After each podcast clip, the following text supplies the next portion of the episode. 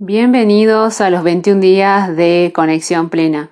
Mi nombre es Aleida Arevalo y durante estos 21 días te estaré acompañando para que logres esa conexión plena con tu persona, con tu cuerpo, con tus emociones y con la mente. Transmitiéndote ejercicios que vienen de mindfulness y meditación, entre otras cosas, para que puedas obtener esta conexión con solamente 5 minutos diarios. Consta de 21 consignas, estamos en la consigna número 10 ya pasando en la etapa en la cual trabajamos con la mente. Si es la primera vez que escuchas este podcast, te recomiendo buscar las otras consignas porque las primeras siete consignas trabajamos la conexión mente y cuerpo y el estar aquí y ahora. En esta segunda parte de siete consignas consecutivas estamos trabajando los, la conexión con la mente y el aquí y el ahora. En la consigna de hoy mi invitación es a tomar la mente del principiante. Es decir, que todo lo que vos veas o surja en tu interior o en tu mente o en tu cuerpo, lo mires por primera vez, como si fuera la primera vez que tienes esa sensación, ese recuerdo o simplemente ese pensamiento, que dejes de lado el juicio y simplemente mires todo como si fuera la primera vez, recuperando la capacidad de asombro. Y no solamente me refiero cuando cierres los ojos y medites, sino todo lo que sucede en tu vida, como si fuera la primera vez. Recuperar la capacidad de asombro te va a generar que puedas ser feliz, que puedas sentirte con alegría, que puedas sentir tus emociones, permitirte vivir la tristeza, el enojo, la angustia o la preocupación de otra manera.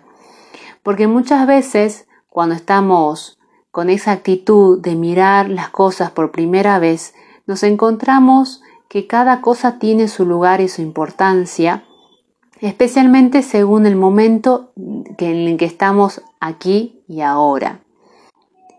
En pocas palabras, la mirada del principiante consiste en no juicio, el observar y asombrarse ante las cosas que suceden, y no pasarlas por el tamiz de bueno o malo, de que está bien o está mal, sino simplemente si hay bondad, y si no hay bondad, corregir, y si hay bondad, vivirlo.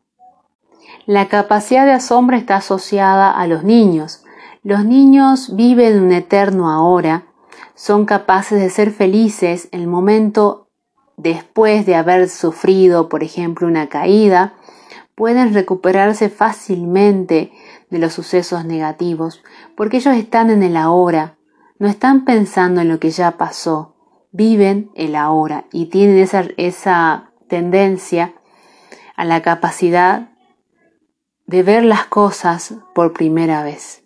En la consigna de hoy te voy a invitar a que te pongas cómodo, cómoda en un asiento, una silla, en un sillón, puedas cerrar los ojos y así como el ejercicio anterior, simplemente dejar que tu mente empiece a hablar, que te muestre imágenes, sensaciones o recuerdos.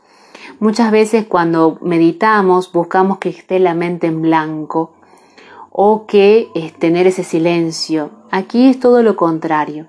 Estamos invitando a la mente a expresarse. Cuando empiece a expresarse, obtener el papel de observador, no juzgar lo que surge de tu mente o de tu cuerpo o de tus emociones, simplemente vivirlo, como si fuera la primera vez que sucede, como si fuera la primera vez que surgen esos pensamientos o esas emociones. Y si hay algo negativo que por ahí surge, vivirlo, sentirlo, asombrarte ante las cosas que suceden en tu interior. Eso le va a dar un gran alivio a tu cuerpo, a tu alma y a tu mente, porque generalmente lo que genera sufrimiento es resistirse al dolor, resistirse a sentir o a pensar o a vivir. Entonces, la consigna de hoy es que cierres los ojos, te pongas cómodo, que invites a tu mente o simplemente dejes que tu mente hable o se exprese o te muestre imágenes o recuerdos o sensaciones y simplemente observar. Y va a llegar un momento en el cual va a haber un silencio. Si esto no llega a ocurrir, es posible que si repites la práctica día a día, lo vas a poder conseguir. Y en ese momento de silencio es donde se recupera la capacidad de asombro. Luego, ya pasados los cinco minutos, puedes seguir con tu vida, con tus actividades. Sin embargo, ten en cuenta durante todo el día de hoy tener viva la capacidad de asombro, mirar las cosas por primera vez. Si quieres saber más sobre mi trabajo o mi persona, puedes encontrarme en redes sociales como Brújula Holística. Un gusto poder compartirte estos podcasts. Espero que sean de utilidad y nos encontramos pronto en otro podcast. Gracias.